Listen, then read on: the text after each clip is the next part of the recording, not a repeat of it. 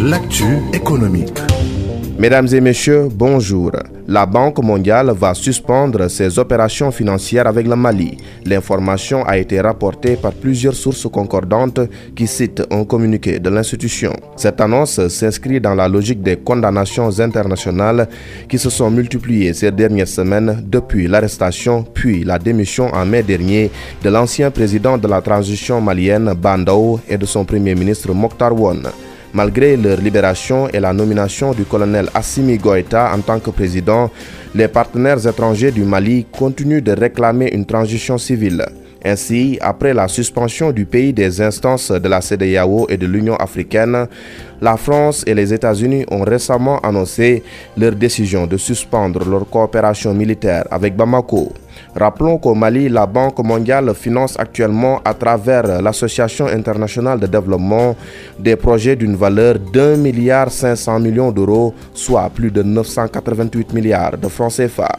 Il faut également noter que ces décisions restent moins importantes que l'embargo économique et commercial qui avait été imposé au pays lors du premier coup d'État d'Assimi Goïta ayant renversé l'ancien président Ibrahim Boubacar Keïta. C'était le 18 août 2020. L'actu du pétrole et du gaz.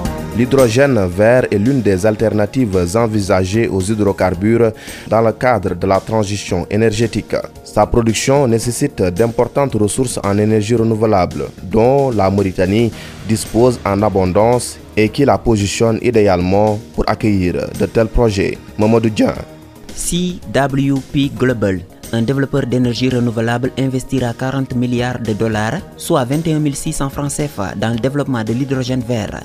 En Mauritanie, l'entreprise a signé un protocole d'accord avec le gouvernement pour la mise en œuvre du projet. Dénommé Aman, il prévoit le développement de 30 gigawatts d'énergie solaire et éolienne pour alimenter les électrolyseurs. En Mauritanie, les centrales solaires et éoliennes vont être installées dans une zone désertique de 8500 km dans le nord du pays il s'agit du plus grand projet d'énergie renouvelable au monde. Le pays deviendra un exportateur majeur d'hydrogène vert après l'achèvement de cette infrastructure. Momodou Dian, merci pour toutes ces précisions. Merci à vous également, mesdames et messieurs, d'avoir suivi ce deuxième numéro de la semaine d'e-business réalisé par Maxime Sen et présenté avec un immense plaisir par Mam Abdou Kassé. Nous vous donnons rendez-vous demain dans Dakar Direct.